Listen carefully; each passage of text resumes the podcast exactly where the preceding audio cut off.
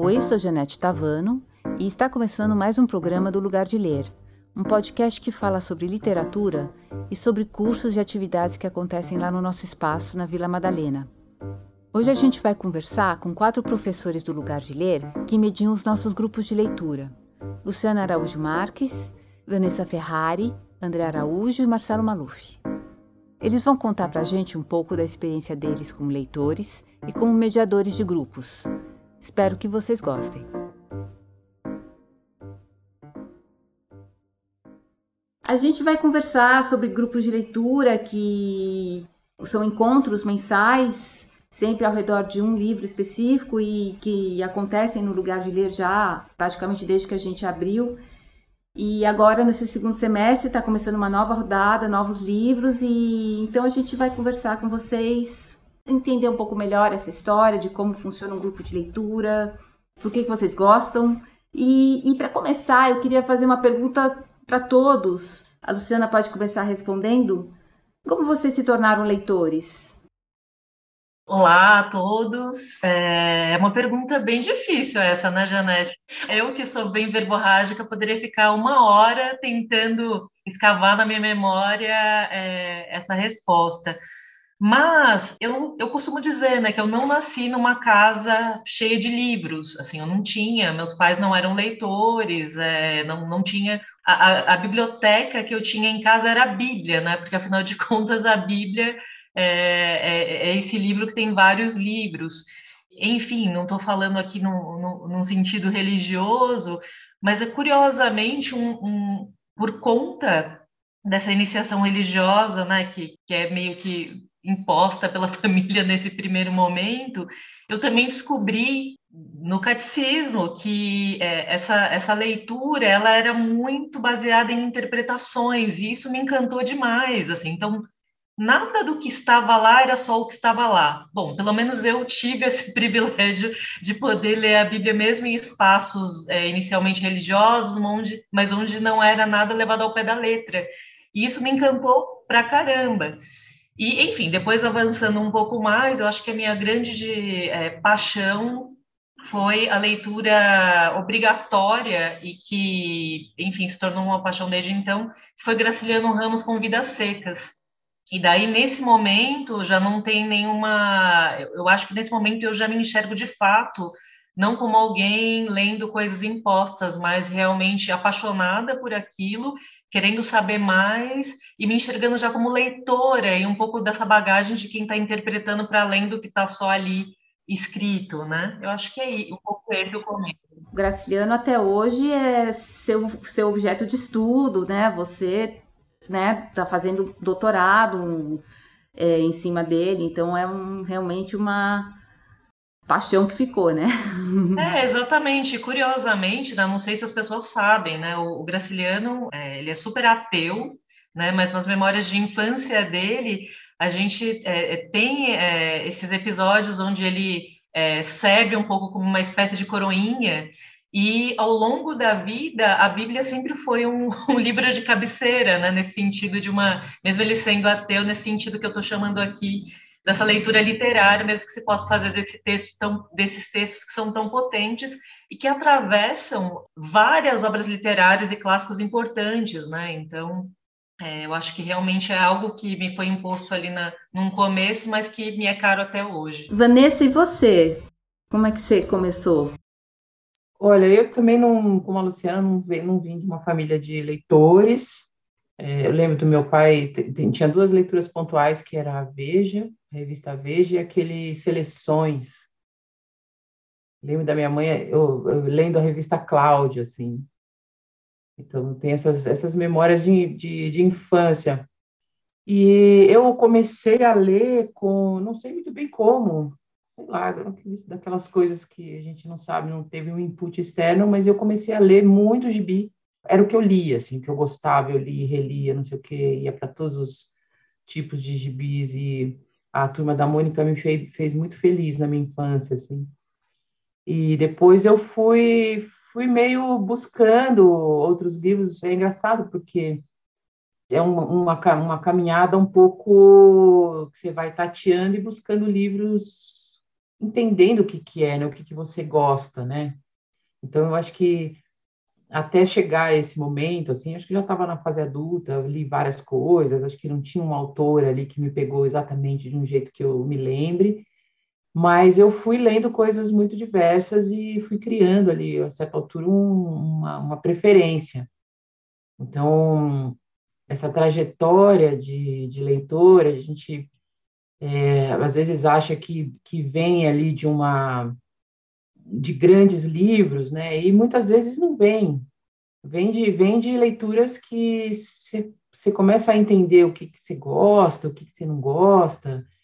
Então, eu tenho a impressão que essa, é, talvez essa seja a trajetória mais comum, assim, do, do, do leitor, né? Em geral, e eu acho que é uma trajetória bonita, absolutamente legítima, assim, porque a gente tem que olhar para o leitor como um descobridor de, de possibilidades, né? Então, muitas vezes a gente foca ali no tem aquela pergunta sempre na flip, né, do mediador, quais são as suas influências literárias e as respostas são sempre muito elevadas, né?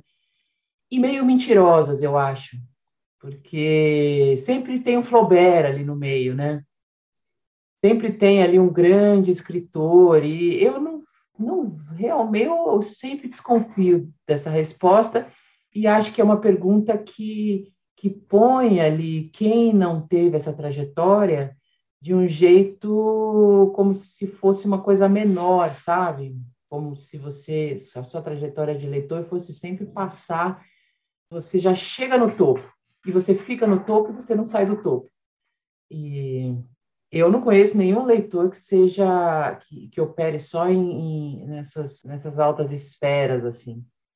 Então, eu fui uma, uma leitora comum, fui buscando ali as minhas, achando as minhas preferências.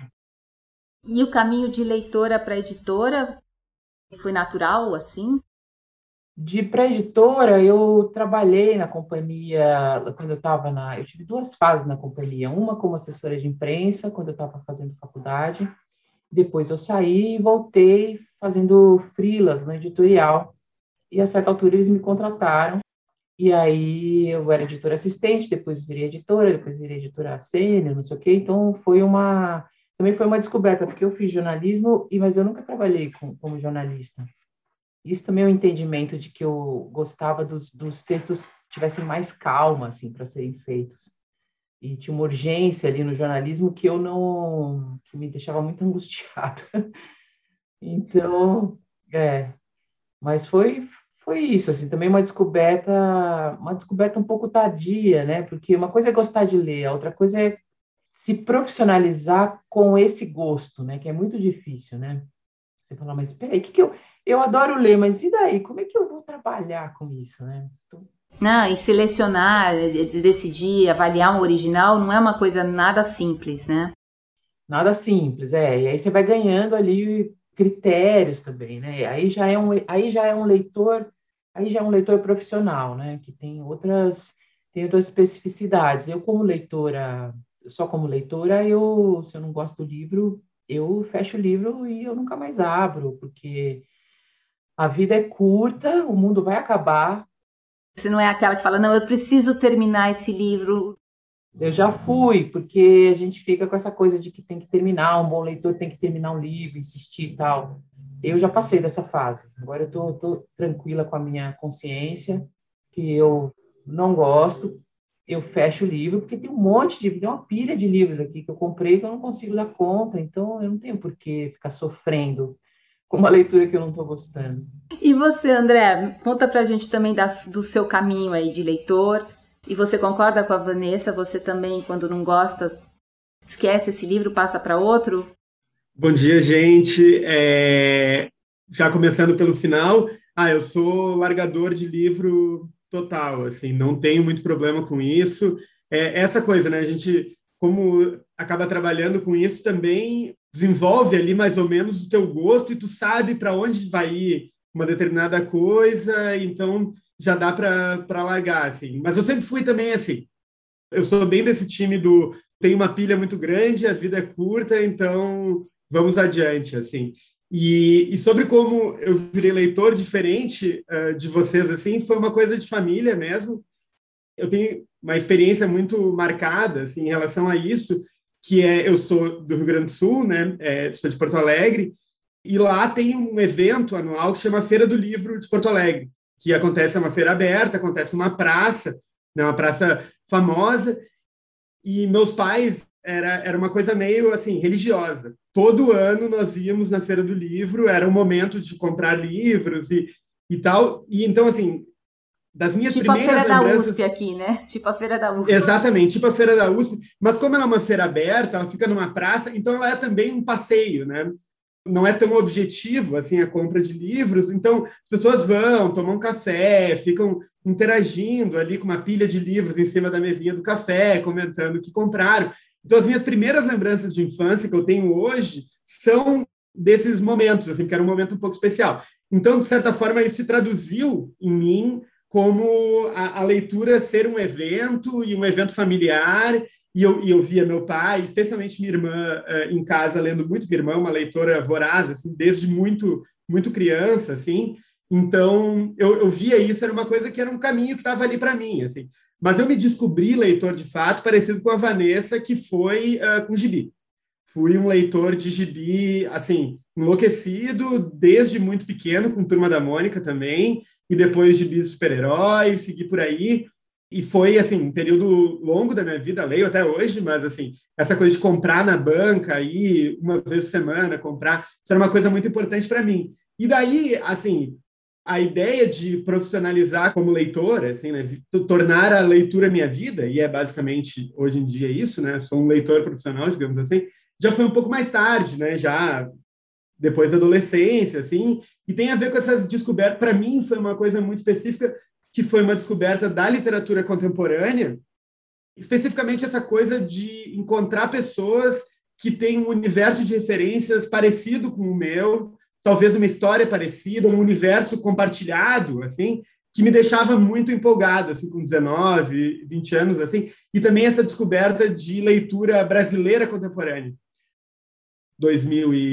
2004, é, não, 2006, 2007 era um momento muito bom, estava se publicando muita coisa aqui no Brasil, autores novos, e, e isso foi muito importante para mim, assim, descobrir que tinha um pessoal que não era exatamente da minha idade, um pouco mais velho, mas era mais ou menos do meu universo, que estava escrevendo literatura e uma literatura que dialogava comigo como um jovem, assim, muito.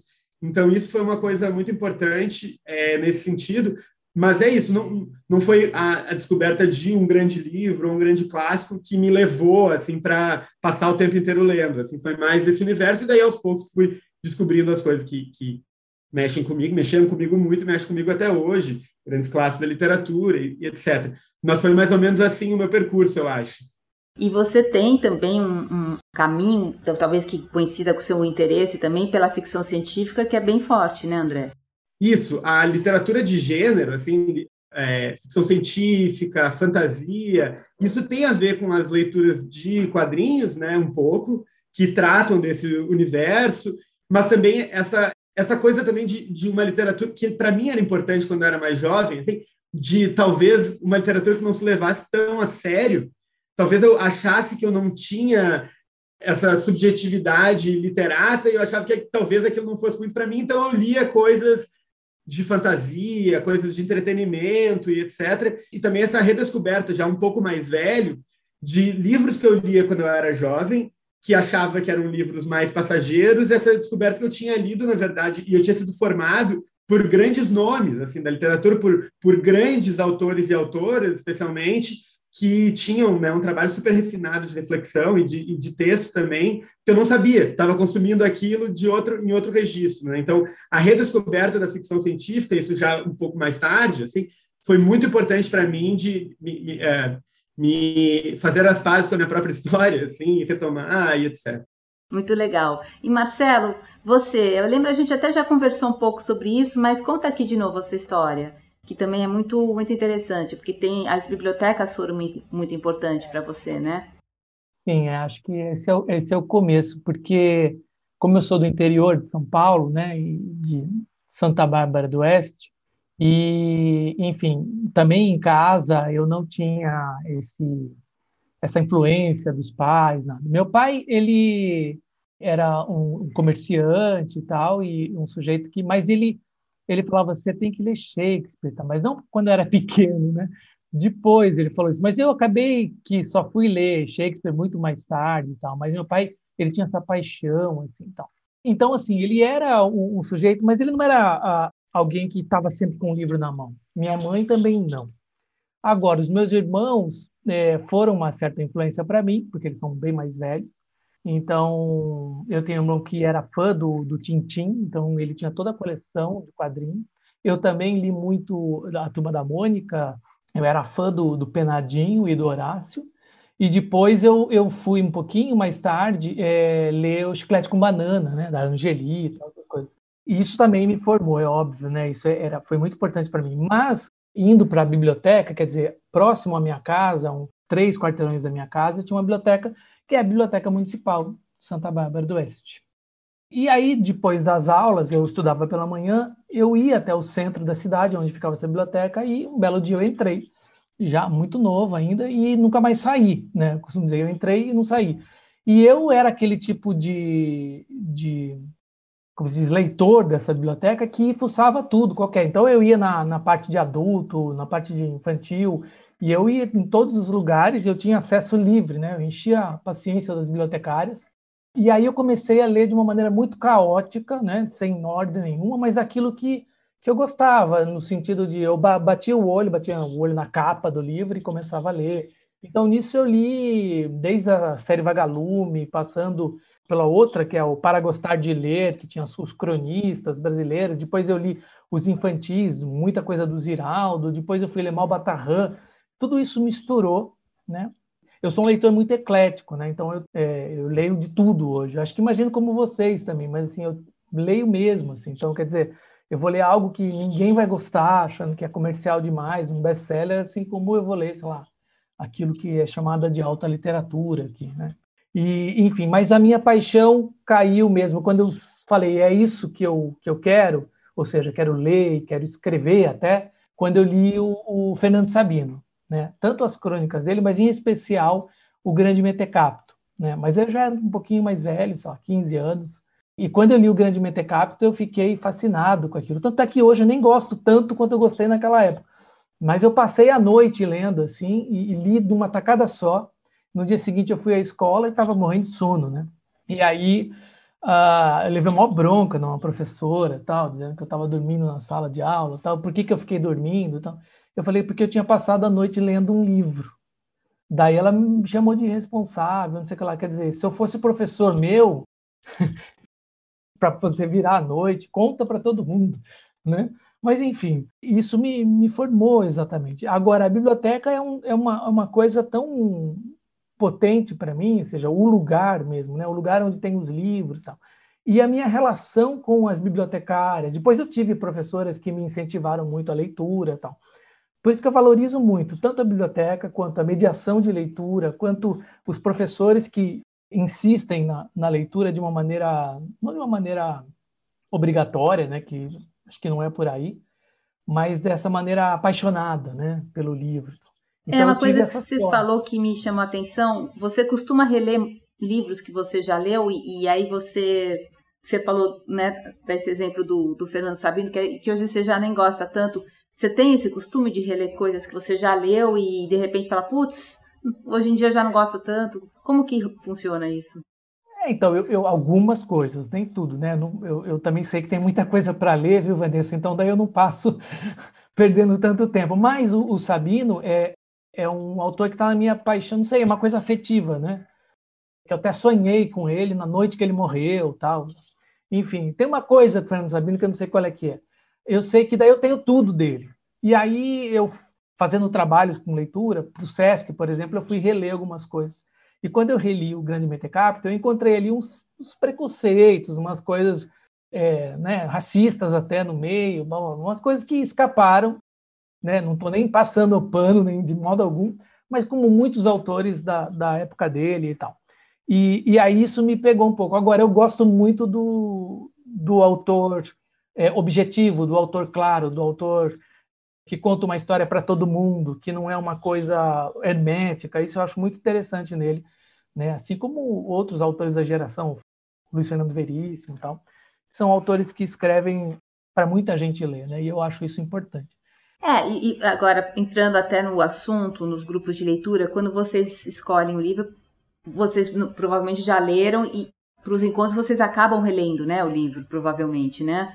É, e aí o que eu queria perguntar para vocês é como que é fazer um grupo de leitura? Quando que vocês começaram a ter essa vontade? É, como que funciona essa essa interação de vocês com os alunos? É, o que, que isso acrescenta para vocês também no processo, até da releitura de um livro, né? Eu, acho, eu acredito que mesmo que vocês estejam relendo, acho que sempre olhar outros olhares acaba trazendo também coisas que vocês não tinham notado. Então, eu queria que vocês conversassem, falassem um pouco sobre essa, essa interação que acontece em grupos de leitura a partir da experiência, claro, de vocês. Então, eu confesso que eu sempre tive uma relação muito solitária com a leitura, assim, é... eu mesma nunca tinha participado de grupos de leitura se não fosse uma, algum interesse muito específico de uma pesquisa. Então, sim, eu já tinha participado de um grupo que era justamente sobre o graciliano, mas eu estava sempre muito focada nessa nesse caminho aí que eu escolhi muito cedo, né? É, achei curioso a Vanessa falando, né? Assim, ah, parece sempre muito falacioso, né? Assim, quando a pessoa faz essa descoberta já com um grande autor, mas no meu caso, Graciliano me pegou muito cedo, né? E eu, com, com 10 anos de idade, já sabia que, que o que eu meio tinha que uma escolha, assim, né? Então, acho que esses caminhos foram se cruzando. Então, o, o que acontece é que eu acho que, inclusive, o lugar de ler me convidou eu nunca tinha tido grupo de leitura, a não ser esses mesmos, que de alguma maneira ou na academia, ou com professores da academia que estavam fazendo. Então, eu já ia muito focada realmente para pesquisa. Então, eu acho que vocês me convidaram, e assim, o meu, o, o meu companheiro tem muitos grupos de leituras, então a minha casa é um espaço, não agora na pandemia que virou tudo virtual, mas a minha casa sempre foi um espaço de grupos de leitura de, de literatura, mas sobretudo de filosofia. Então a casa sempre estava cheia desses grupos, né? Então eu entendi um pouco essa dinâmica e eu confesso é, que eu tinha até às vezes um, uma espécie, porque eles fazem leitura acompanhada, assim, às vezes leem o mesmo livro um ano inteiro, né? E eu ficava assim, gente, mas como conseguem? Porque eu gosto de ficar ali sozinha, anotando no meu tempo. E aí, quando vocês é, me convidaram, né, eu pensei, nossa, que bacana. E eu pensei muito nesse sentido de justamente tudo que eu já tinha lido, né?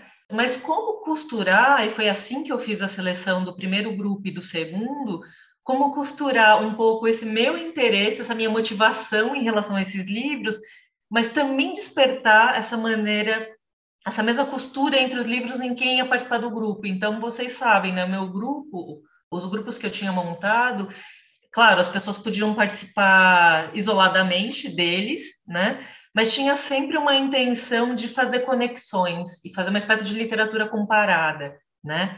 Então, no primeiro grupo, é, eu fiz uma seleção de obras que traziam clássicos da literatura, é, intercalado com contemporâneos da literatura brasileira, especificamente, e que todos, de alguma maneira, tinham como espaço um, um espaço não urbano de cara, né? Assim, então, eu até fechei o primeiro ciclo com A Hora da Estrela, que está lá o espaço urbano, mas a personagem principal, que é a Macabeia, vem do sertão, né? Então, eu brincava que eram livros que, de alguma maneira, estavam é, aí a questão do interior nos dois sentidos, né? A interioridade dos personagens e esse exterior que é o espaço. Então, eu fui descendo dessa maneira. E o que é muito interessante é que, de alguma maneira, eu, eu acredito que isso deu certo, assim, porque eu senti, pelo menos nessa proposta, e agora, nesse semestre, agora a gente trabalhou com memórias de infância de grandes escritores brasileiros também, então, de alguma maneira, é, todo mundo que participou é, de maneira contínua começou a fazer essa, esse exercício de, nossa, olha essa questão aqui que reaparece lá, e começa a fazer e aí você vai vendo não só o que é intertextualidade, mas o que é meio que uma trajetória aí, pelo menos específica, né? Claro que isso de estudo sobre literatura brasileira, mas algumas linhagens, né, algumas, algumas questões que talvez eu falando aqui tá parecendo, possa parecer um pouco hermético e um pouco acadêmico demais, mas que não, ali na nossa conversa é, isso flui de maneira muito simples, isso que eu achei bonito e, e legal, assim, porque é, desmistifica um pouco que essa leitura um pouco mais aprofundada, que começa a fazer conexões e começa a, a gente a pensar as leituras dentro dos contextos históricos do país, que são, claro, é, ferramentas acadêmicas, mas que eu acho que nesses grupos não tem esse peso, então a gente está ali para construir é, uma espécie de, de alicerce para fazer comentários que deixam as pessoas mais soltas também. Olha que curioso, parece contraditório, mas não, porque elas vão ganhando um, uma espécie de, de forma de olhar, né? E o contrário também, né? Então vem assim, Luciana, posso falar isso aqui que pode não ter nada a ver? Claro, e, gente, nunca não tem nada a ver, porque o texto está ali com um monte de, de conexões, é, os textos eles não estão fora de, de contextos que também são nossos e que muitas vezes, né, eu tenho 40 anos, então às vezes tem alguém no grupo que tem, sei lá, 70 anos e a pessoa viveu coisas que eu não vivi e que por mais que eu tenha li, lido num livro, ela vai me trazer questões sensoriais e outras que estão ali no texto e que eu não poderia é, trazer, né? Então, enfim, eu não sei se eu fui muito clara nessa resposta, não, e é legal na, na, no, no, seu grupo, inclusive, tem uma coisa bacana que a gente notou nesse tempo, que é, você criou um, como se diz, uma turma mesmo. É, são sempre os mesmos, eles estão eles estão te seguindo ali, né? que eu acho que cria essa, essa intimidade até que você está falando, que eles criaram com você e essa se sentirem mais à vontade até para poder falar as coisas e eu acho que essa, essa interação acabou ficando muito de uma cumplicidade muito grande, talvez, no seu grupo, né? Que criou um, um espaço bem confortável, eu acho, para todos, né? Sim, é curioso, né? Porque eu sempre tenho em mente, Janete, que também muitas pessoas ficam intimidadas pelos grupos de leitura, pensando que, ah, eu vou ter que falar, eu vou ter que falar alguma coisa. E eu sempre quis deixar eles livres, assim, se, se alguém quiser chegar e ficar ouvindo, inclusive se você não tiver conseguido terminar de ler, mas então a gente sempre faz essa pergunta, né? Porque para algumas pessoas o spoiler é, é, é problemático, né? Então a gente, a gente faz uma espécie de pacto, o que, que pode ser dito ou o que não. E o importante é estimular a leitura não só para o grupo, mas para continuar depois, né? Então isso é muito bacana. E como justamente eu fico pensando, eu sempre me preparo para esses encontros pensando, gente, se chegar lá hoje as pessoas quiserem só ouvir, né? Não, porque às vezes a gente já joga no grupo porque é a intenção, né? não um curso, é uma roda de conversa. Então eu tento trazer um monte de coisas para justamente se as pessoas quiserem só ficar ouvindo, mas nunca acontece isso. Então, às vezes, numa primeira rodada, tá todo mundo um pouco tímido, mesmo os que sempre participam. Ah, não, Luciano, eu acho que eu não tenho mais nada a dizer, eu acho que é só isso ou aquilo. Quando você vê, eu sempre pego pela fala das pessoas, as questões que eu mesmo já estava pensando, e quando você vê, eles estão falando lá de livro muito mais do que eu, e muito melhor, tantas vezes, sabe? Então é uma delícia, assim, e esse grupo foi muito especial. Vanessa, você, você, com você também, os seus grupos também, você sente essa, essa fluidez? Como que rola com os seus? Bom, eu queria então colocar a questão do clube de leitura, é, começando com uma, uma convicção assim bastante contundente, que eu acho que clube de leitura é a solução para a formação de leitor no país. Acho mesmo assim, porque eu venho trabalhando com clubes de leitura desde 2010. É, talvez alguns de vocês sabem que eu faço um projeto que começou, que é da Companhia das Letras, com clubes de leitura nos, nas unidades prisionais.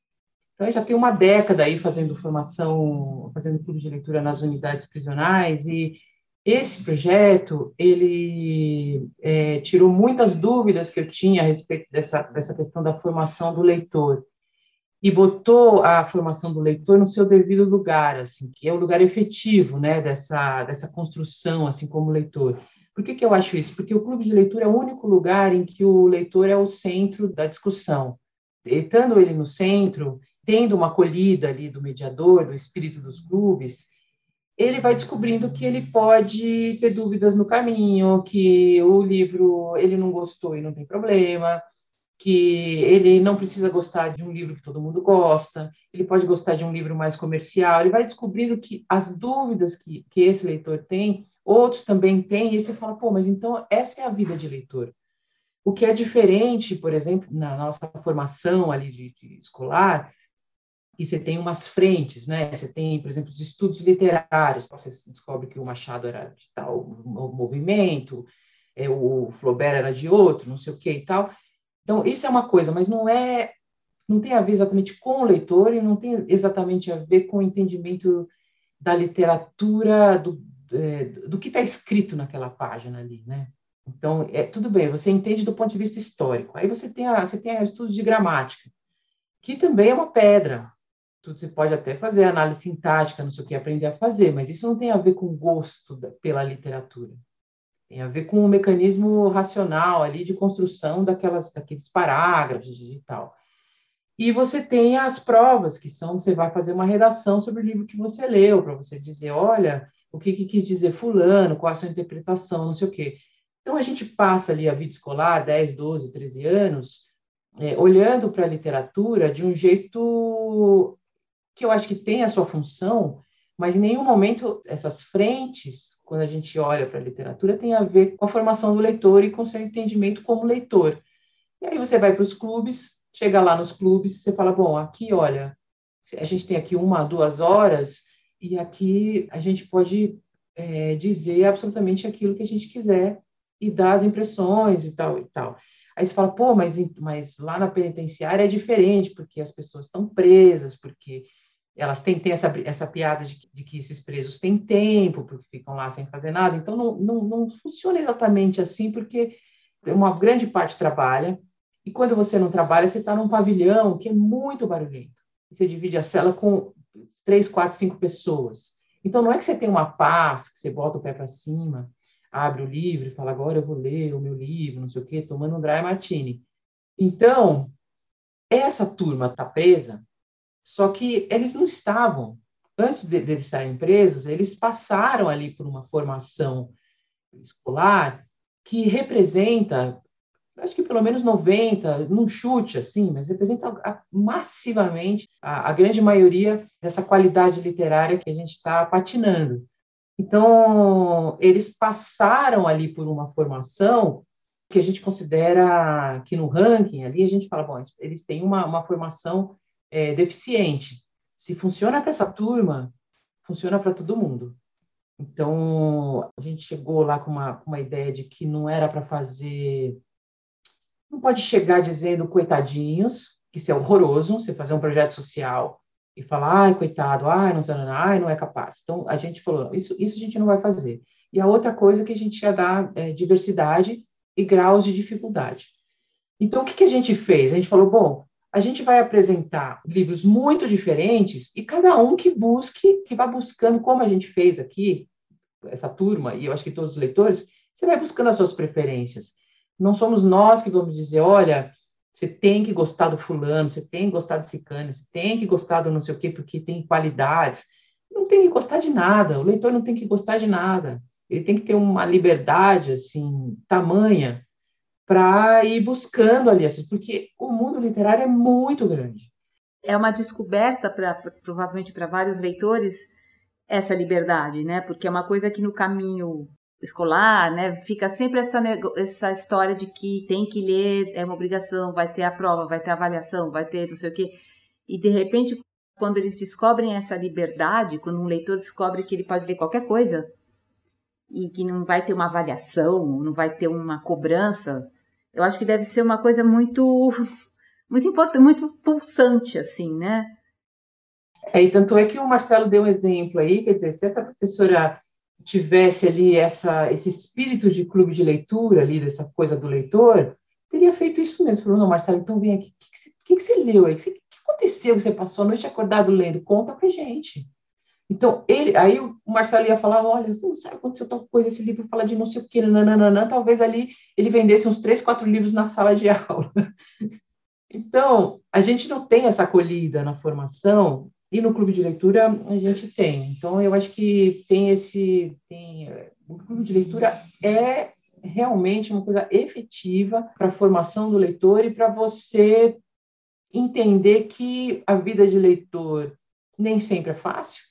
Você não, não, você não vai gostar de tudo, você vai passar por dificuldades no caminho. Você tem livros que são mais complexos e você avança, outros você desiste. Então você começa a ter uma vida real de leitor, assim, que é isso que é importante. E aí quando você vê os outros também dizendo a mesma coisa, aí você fala, bom, então essa é a vida de leitor. O que não dá é a gente esperar que o leitor é, seja aquele sujeito que goste de tudo, que passe por todas as dificuldades, que mesmo tendo dúvidas ele vai seguir angustiado, mas vai em frente. Isso não é leitor, isso é tortura. Então, o clube põe o leitor no seu devido lugar, que é o melhor lugar que ele pode estar. Você concorda, André? Opa, concordo muito. É, eu, eu sou muito cria de grupo, assim, de diversas horas de grupo de leitura, né? Uh, normalmente. E assim, sempre minha vida inteira tive envolvido nisso, assim, com grupos de outras pessoas, grupos que eu organizei, porque eu tenho uma característica, uma primeira característica, eu sou muito empolgado com as coisas que eu faço e gosto.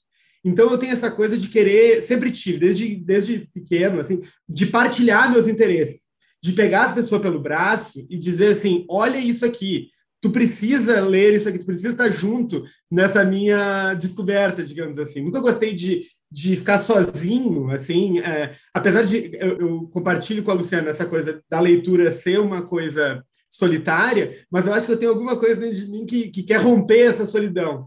Quando a coisa te, te pega, você quer mostrar para os outros. Exato, sempre foi assim, desde criança, com meus pais, com a minha irmã, depois colegas de escola, e não só livros, assim, mas coisas em geral, mas livros era uma coisa muito importante, assim, nesse sentido. Então, eu, eu sempre quis pegar pessoas pelo braço e, e botar elas nos universos que eu estava circulando no momento, assim. Então, criei vários grupos ao longo da vida e muitos grupos acadêmicos também. Eu tenho, eu tenho minha carreira acadêmica também, de, na comunicação e tal, e sempre participei de grupos de pesquisa. Então, era aquela coisa, tinha um desafio lá teórico que precisava enfrentar, em vez de pegar o livro lá de filosofia do autor tal sozinho e ficar me batendo, eu falava assim: olha, gente, vou ter que ler isso aqui. Alguém quer uh, se engajar nesse projeto junto? E acontecia, né? Acontecia, assim, seguido até. Às vezes parece que se tu joga a ideia para o ar, tu encontra pessoas que talvez nem, nem tivessem interessados naquilo, mas só por estar uh, acompanhado num processo de leitura, é, atrai, assim. E eu, eu, sou muito empolgado, então, por um lado, então pegando as pessoas pelo braço, e por outro, por outro lado, eu também sou muito metido. Eu, eu nunca tive muito problema em me meter nos lugares, assim, e também essa característica de leitor como leitor metido também, de tipo assim, ah, é só um livro, vou, vou me meter aí, vou, vou ler tal coisa, vou ler tal outra coisa. E os grupos de leitura sempre me atraíam, assim, por causa disso que a Vanessa estava comentando também, de ser um espaço onde o leitor está no seu devido lugar. Eu gostei muito dessa expressão. É, de, de, tipo assim, não, estou indo ali como leitor, eu não estou indo como especialista, não estou indo nem como uma pessoa que quer ser um especialista, eu estou indo aqui para ver o que, que, vocês acharam e partilhar também. Claro que depois a, a leitura vai, é, dependendo do grau para que tu está usando essa leitura, precisa também se afastar um pouco, então, assim, assim como a Luciana comentou também, eu, eu entrava em alguns grupos, às vezes com interesse de pesquisa muito grande, mas de ser metido mesmo, assim, de tipo, ah, não, quero ler isso aqui, mas também não tem um repertório, às vezes alguma coisa, eu vou lá ver o que, que, o que, que esse pessoal que manja mais está falando. Então, assim, grupo de leitura, para mim, é uma coisa que faz parte da minha formação, assim, por dentro, né? Então, poder fazer esse grupo de leitura no lugar de ler, esses, esses grupos que eu, que eu tenho organizado, é, têm sido muito legais, assim, porque tem uma outra coisa que eu acho interessante também, eu não sei se vocês uh, partilham disso comigo, que, assim, é, quando a gente está lendo, existem graus de leitura e de engajamento com a própria leitura que são muito distintas, né? Ah, estou lendo por prazer, é uma leitura. Ler para escrever é outra, outra chave já, é outro tipo de atenção que está tendo. Ler para discutir coletivamente, né, também é outro, diferente dessas outras duas. Então, e eu gosto dessa, eu, eu, eu sinto muito prazer nessa leitura que vai ser partilhada, que vai ser discutida coletivamente. Quando eu estou lendo um livro que eu sei que eu vou ter que discutir, eu, eu abro meus olhos para outras coisas que não abriria, presto atenção em determinadas coisas, passo por cima de coisas que talvez eu tivesse que escrever sobre o livro, eu ficaria perder, perderia muito tempo pensando sobre isso, mas como eu vou debater já é uma coisa, o que, que talvez as pessoas se interessem? Esse parágrafo aqui eh, vai eh, ressoar com outras pessoas, então eu gosto disso nesse sentido que até a própria leitura que ela é uh, solitária, né? A gente está sempre lendo com nós mesmos, mas é ter esse esse conjunto de pessoas uh, na tua cabeça que, que tu sabe que vão estar ali contigo, me torna para mim, o meu, o meu processo de leitura é muito prazeroso. Eu gosto muito. Então, assim, eu sempre tento ler coletivamente, entre muitas aspas aqui, porque eu vou estar lendo sozinho, mas uh, pensando num público maior, assim, que vão dialogar comigo, que não é umas pessoas que vão me ler vão me, sabe, fazer uma como se eu tivesse ter alguma ideia acerca do livro. Não, a gente vai estar conversando juntos, assim. Então, nesse sentido, eu gosto muito do, de grupos de leitura, assim. E você, Marcelo, você também tem esse, esse olhar, de repente, quando você vai ler um livro para discutir, você também tem um outro olhar diferente, assim, quando você lê só por prazer? É, eu acho que eu tomo um cuidado de saber que eu vou é, mediar essa leitura, né? Então, nesse sentido, é, às vezes, dependendo do livro, você lê e sem o, sem fazer determinadas anotações, né? Nem tudo que eu leio eu fico anotando e é, às vezes é só uma leitura mesmo. Assim, né? Não que não seja só uma leitura também ler para o, o grupo, mas eu vou levantando questões, pensando que eu vou ser o sujeito ali que vai estar mediando, né? Não que vai estar dizendo como deve ser lido, mas vai estar provocando, né? Eu gosto dessa ideia de ser o provocador, né? Mas isso aqui, se de repente rola um silêncio assim, daí você vai jogando as questões, então.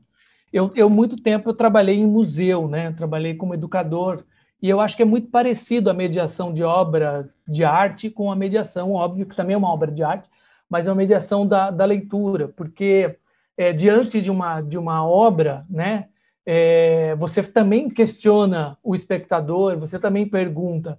E às vezes, no meio do caminho, você pode lançar uma informação ou outra que pode completar aquela ideia. Tá? Informação que eu digo é, do próprio autor, ou uma informação do, do, do, processo de escrita. De repente, eu vou lá, quando eu, eu faço esse trabalho, eu vou e pesquiso um pouco, leio uma entrevista do autor sobre determinado livro, quero saber o que, que ele pensou também.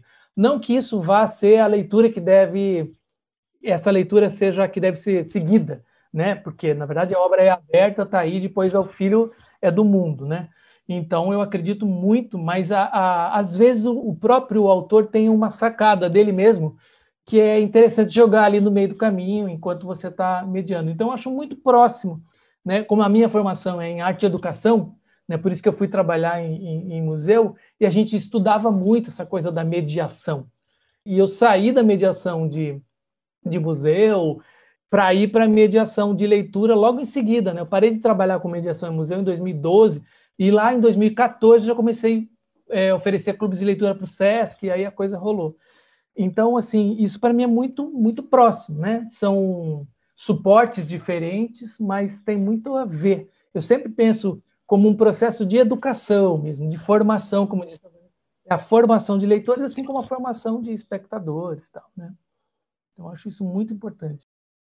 E agora, eh, como é que vocês escolhem os livros, né? Por onde passa esse processo de escolha?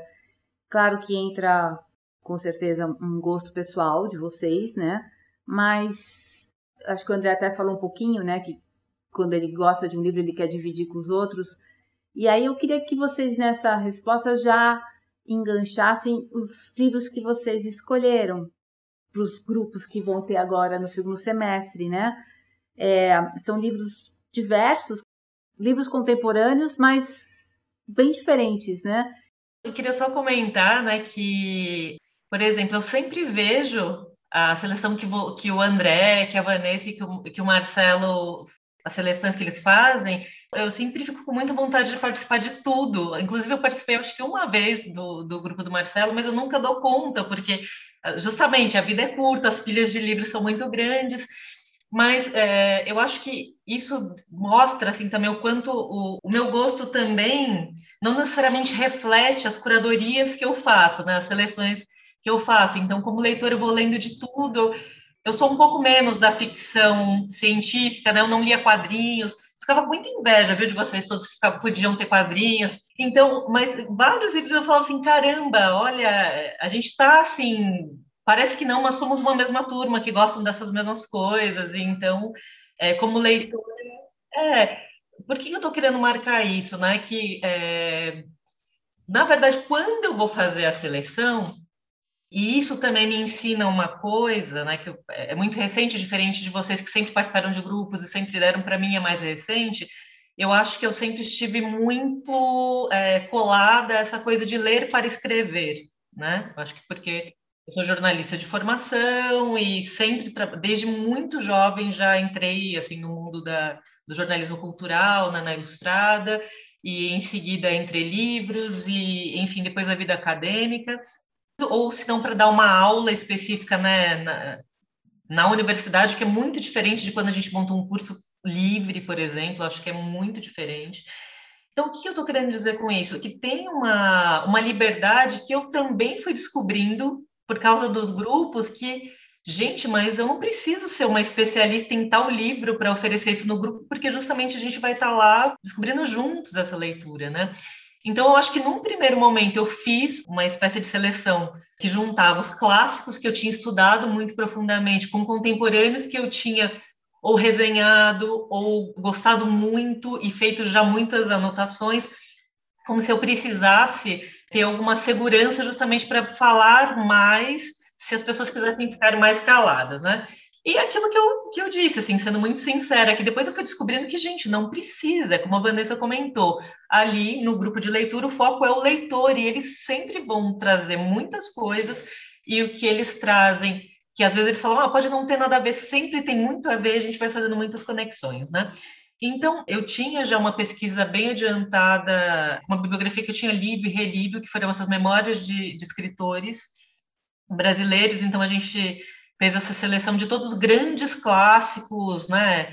Graciliano, Murilo Mendes, Drummond, Nava, mas a gente vai fechar com as memórias de infância agora em agosto da Conceição Evaristo, né? Então, para a gente justamente contrastar, né? Então, é, eram caminhos assim que eu de alguma maneira eu já tinha percorrido de uma maneira mais profunda. Mas, por exemplo, né, apesar disso, quando eu fui trabalhar com Drummond, eu não sou uma, uma estudiosa de poesia, né? Mas eu estava com a liberdade ali de falar com as pessoas: olha, gente, eu não sei fazer essa análise aqui desse poema, eu estou aqui recortando por causa das memórias da infância. Então, assim, testemunho um pouco de, de como eu mesma me coloquei nesse outro lugar de vamos, inclusive. Você grupo. também se deu uma liberdade que você Exato. no começo achava que não, não tinha, né? Exato, assim, então que eu tinha na minha vida pessoal, óbvio, na minha casa eu leio várias coisas tal. Mas não nesse papel de mediadora, assim, exato, né? Exato, exato. Então, e eu fui aprendendo também, vendo, né, a Vanessa, o Marcelo, assim, gente, olha, eles estão fazendo de maneira muito mais livre, com o gosto deles, com livros ótimos. Então, um pouco esse testemunho. Mas, de qualquer forma, o que eu achei interessante, né, apesar de sim ter me dado essa liberdade construída junto com os, esses leitores maravilhosos que se aproximaram desses grupos que a gente montou, de alguma maneira eu acho que criou-se uma marca, né, assim, do ler.br, que é essa literatura brasileira, que mistura esses clássicos com os contemporâneos, e então, dentro de alguma maneira disso que fica um pouco preso, criou-se a liberdade, né, Inclusive, tem uma, uma obra do Bispo do Rosário, que é uma gaiola com um ninho dentro. Né? Não sei se vocês conhecem essa obra, eu acho ela maravilhosa. Tem um pouco a ver com isso que eu estou dizendo. Então, a primeira vez então que eu criei esse grupo para o lugar de ler, o primeiro livro foi o Torto Arado. Né? Eu justamente fui uma das primeiras pessoas que resenhou lá em 2019 para 451. Então, meio que meu território era, eu já tenho uma leitura, uma leitura minha desse livro, então vamos agregar outras das pessoas que vão aparecer no grupo. E quando a gente é, fez esse grupo, ele nem era esse boom, né, que, que, que se tornou, mas mesmo assim veio muita gente, né, e eu acho que também foi um gancho para continuar. Então agora, por exemplo, nessa, nessa nova proposta, né, do lugar de ler, eu achei interessante é, seguir é, essa continuidade, já que saiu esse novo livro do Itamar, né? Eu pensei em, eu enfim, acabei fazendo também uma resenha para o Globo, né, sobre o Doramaru Odisseia, então eu, eu propus esse meio que dentro dessa dessa linha, dessa continuidade, né? Você, Vanessa, Vanessa, é, eu sei que o autor que ela escolheu foi aluno dela, né? o Estênio.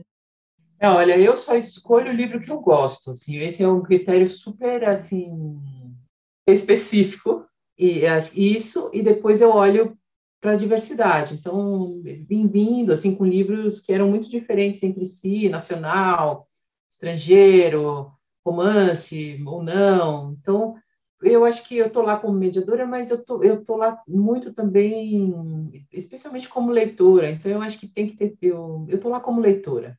Então, eu acho que eu faço esse recorte de livros que eu acho que são legais, que podem dar uma boa discussão, que eu gosto, e que a turma pode trazer outras, pode render assim uma conversa legal.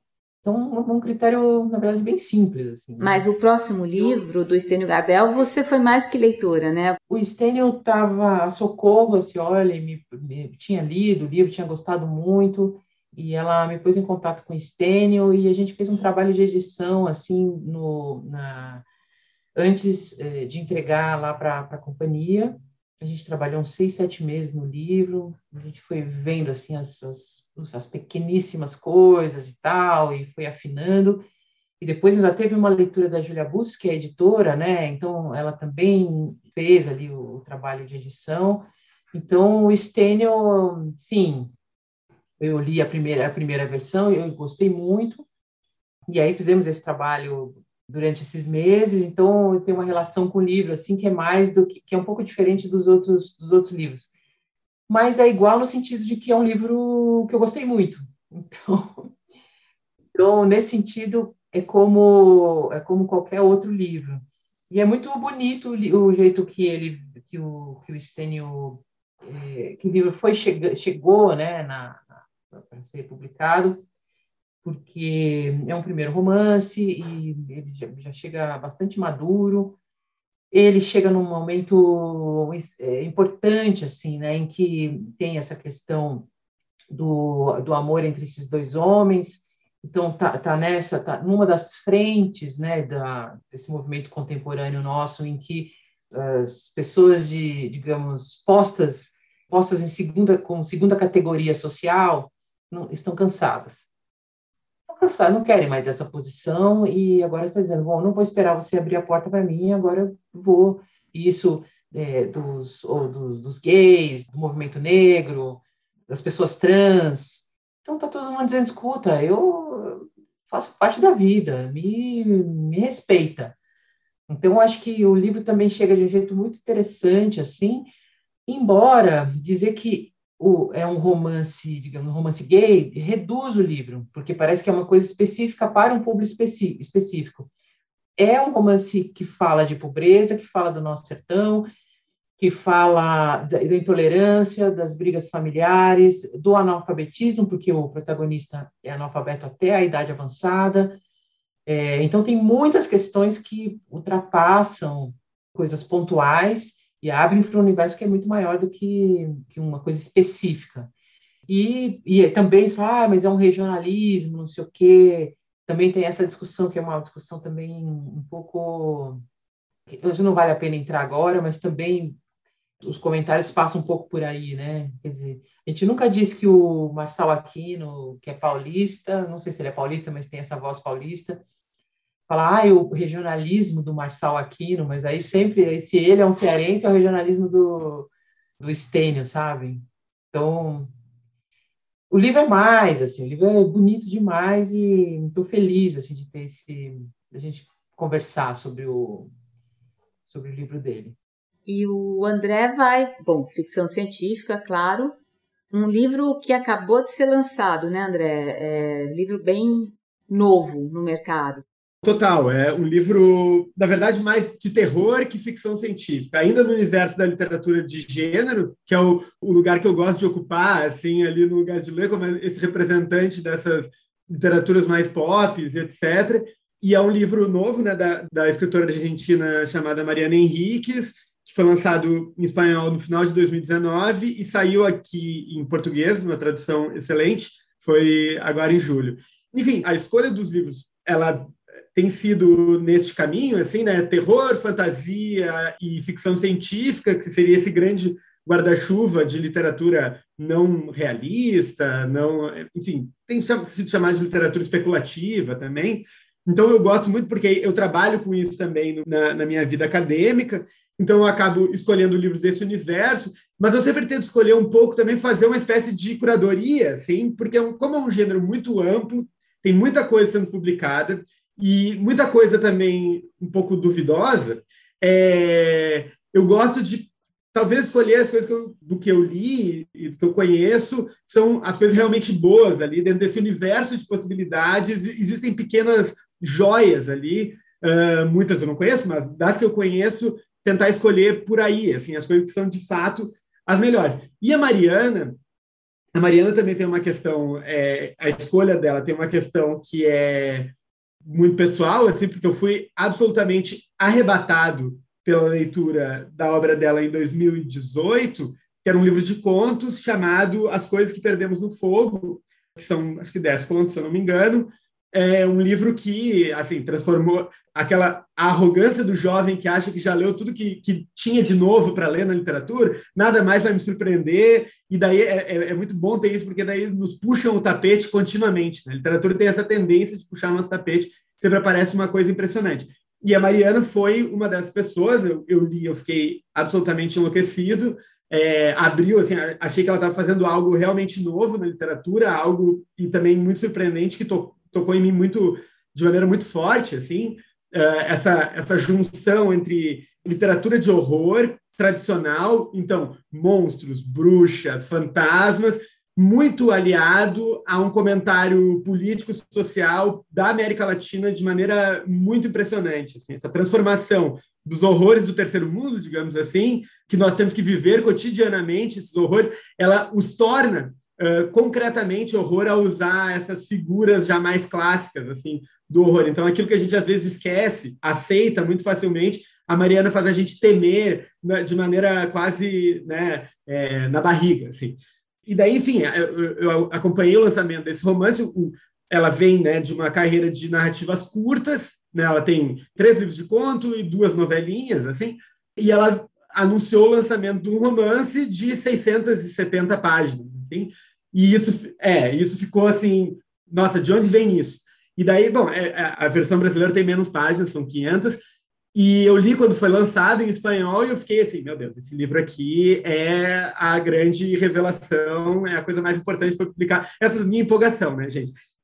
E ele tem algo, uma, uma coisa muito, muito interessante, que ele é um romance que tem uma estrutura de romance classicão, assim, século XIX, mais tradicional, um livro que tu lê, apesar de ser longo, lê muito rapidamente, porque tem uma história envolvente, e ele é um livro que tem uma característica que eu acho uh, legal nesse sentido, que dá muita vontade de comentar as coisas. Então, eu, eu, quando eu li, eu ficava enchendo o saco do, dos meus amigos, até da minha companheira, uh, no WhatsApp, e ela acabou tendo que ler o livro também para a gente conversar e etc. Essa pessoa chata, eu até quero pedir desculpa aos meus amigos aqui pela insistência às vezes, mas, enfim, então ele tem essa, essa característica, e isso eu achei que seria interessante trazer para um grupo de leitura.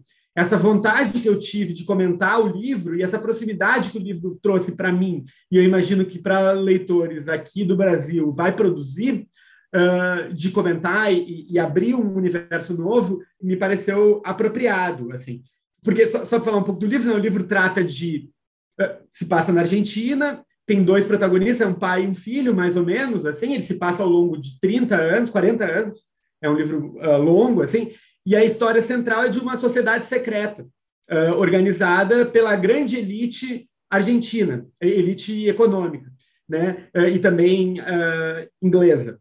Mas é interessante que o livro vai costurando essas relações de uma sociedade secreta que tem poderes mágicos propriamente, mas que a sua violência não é só do poder mágico, é extremamente violento, mas também o poder financeiro, o poder político, e como que isso, né, essa, essa relação entre magia e, e política, ela é muito forte, especialmente aqui no nosso, nos nossos países da América Latina. Né? Temos vários aí é, tiranos místicos e esotéricos reais da nossa história, e a Mariana faz essa história de ficção abrindo esse universo e com um comentário político-social assim excelente, de, de uma agudez uh, muito rara. Então, como vocês veem, eu estou muito empolgado com o livro e decidi compartilhá-lo com outras pessoas também e espero que, que gostem. Assim. Eu, tô, eu acho que vai ser um, um ótimo momento. Assim. Ah, e só mais uma coisinha rapidinho.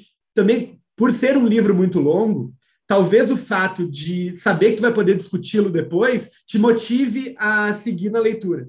Né? Então, assim, ah, beleza, é um livro grande, exige um certo comprometimento de tempo. Então, assim, bom, mas eu já estou lá no, no, clube, vou ler com todo mundo, então vou tentar ler tudo, porque às vezes a gente precisa hoje em dia, eu preciso de diversos desses estímulos externos para me grudar e, e persistir né, numa leitura assim.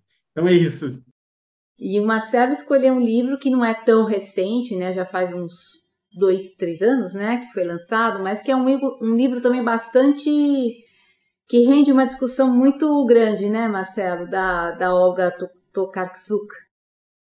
Ah, o que me, me chamou a atenção, né, para falar rapidamente do, sobre os ossos dos mortos, foi como eu sou vegano, e aí alguém me falou: olha, eu li o livro e ele fala sobre direitos animais, dessa relação conturbada entre homem e natureza, entre outras questões, ele não, não se restringe a isso, mas isso é um, é um ponto importante, central, né, é um núcleo do, do Sobre os Ossos dos Mortos. E então logo eu fui lê-lo. Então eu gostei muito é, é, de quando eu li. Em especial, eu acho que a, a Olga trabalha muito bem a questão uh, de uma maneira, inclusive, bem humorada, né? A questão dessa relação conturbada, animal humano e animal não humano. Tem até uma espécie de vingança, né? Vamos dizer assim, que, que acontece. E tem uma outra coisa e aí entrando na seara do André, é que porque eu também gosto muito de literatura de gênero. E a Olga, nesse livro, ela, ela flerta com o policial, ela flerta com a ideia do, do suspense, do mistério e tal. E eu gosto muito também de autores, atualmente ainda mais, de autores que rompem fronteiras, né? É, o que, que, eles são? Eles são ficção literária ou ficção de gênero? Ah, é uma mistura de tudo, né? Eu gosto muito dessa brincadeira. Eu, como autor, também tenho buscado isso na construção dos meus textos tal, e tenho lido muito mais atualmente é, literatura de gênero. Só um comentário à parte, por exemplo, eu estou terminando, terminando não, né? Comecei a reler o Guia do, do Mochileiro das Galáxias, do Douglas Adams, de novo, porque eu tinha lido já há muito tempo, e estou me fascinando de novo. Estou uma leitura que está me tomando de um jeito, falando, nossa, era melhor ainda do que eu imaginava. Eu sou fã, né? Enfim, para dizer que tem essa, essa potência né, entre essa brincadeira que passa tal. E muito influenciado também pela minha esposa, que é fã, viu, André, de ficção científica e porra, lê tudo tal. E aí ela ia participar do, do, do grupo seu, tal, acabou não dando certo. Mas, enfim, então tudo isso é, me fez buscar a Olga e buscar a leitura dela. Eu até assustei quando ela ganhou o prêmio Nobel, porque eu achei que ela não tinha esse perfil, né? Tudo bem, depois do Bob Dylan, o perfil explodiu, né? Qual que é o perfil do Nobel? Mas, enfim, para dizer que é um livro que mexeu muito comigo quando eu li e que também tem esse assunto que é caro para mim, né? Lógico que eu não vou fazer é, nenhum propaganda de veganismo, não vou, não vou querer tornar ninguém vegano depois de ler sobre os ossos dos mortos, né? Mesmo porque a própria autora é vegetariana não vegana, né? Apesar de defender a causa animal, tal mas é muito mais pela densidade, que eu acho que tem uma densidade que se soma, uma densidade psicológica com uma trama, que é uma trama policial praticamente, né? divertida de, de, de se ler também. Né? Então é um livro que ele, ele dá para você a questão do divertimento, do entretenimento e também esse um pouco desse mergulho na psicologia dos personagens. Uh, e para resumir a questão da escolha das obras, eu também faço por isso, pelo gosto por aquilo que me toca em determinado, em determinado momento e pelos assuntos que estão é, me interessando. Tanto é que o primeiro clube de leitura tinha muito a ver com a questão da memória, da imaginação, que me tomava muito naquele momento, que era um estudo que eu vinha fazendo desde é, é de muito tempo E depois, é, hoje eu estou muito mais para a imaginação do que para a memória, só para dizer que eu estou, né? Mas as duas, as duas, é, os dois conceitos de memória do texto e de imaginação me interessam sempre, me interessam muito. E eu sou muito eclético na leitura, então às vezes eu estou com o pé lá na literatura brasileira e às vezes com o pé em, em outros é, autores estrangeiros. E para dizer que vocês devem, no lugar de ler, pegando carona na Vanessa, criar um slogan que é não participe de clube de tortura, participe de clube de leitura. né? Boa. é isso. Gente, eu queria agradecer muito a conversa, que acho que a gente até se estendeu um pouquinho, mas é porque estava muito gostosa. Espero que os ouvintes também gostem e se empolguem para participar dos grupos com vocês. Obrigada. Obrigado. Obrigada. Valeu. Obrigado. Até uma próxima. Obrigada.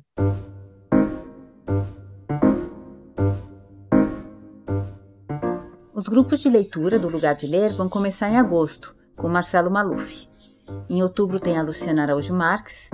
Em novembro tem a Vanessa Ferrari com o livro A Palavra que Resta. E aproveite porque vai ter a participação especial do autor, Estênio Gardel. Vem conversar com ele. O André Araújo termina a programação dos grupos de leitura em dezembro. Se você quiser saber mais, entre no nosso site www.lugardeler.com Pode também assinar as nossas newsletters com toda a programação e nos seguir pelas redes sociais, Instagram e Facebook. Espero que vocês tenham gostado da conversa e até o próximo programa. Obrigada!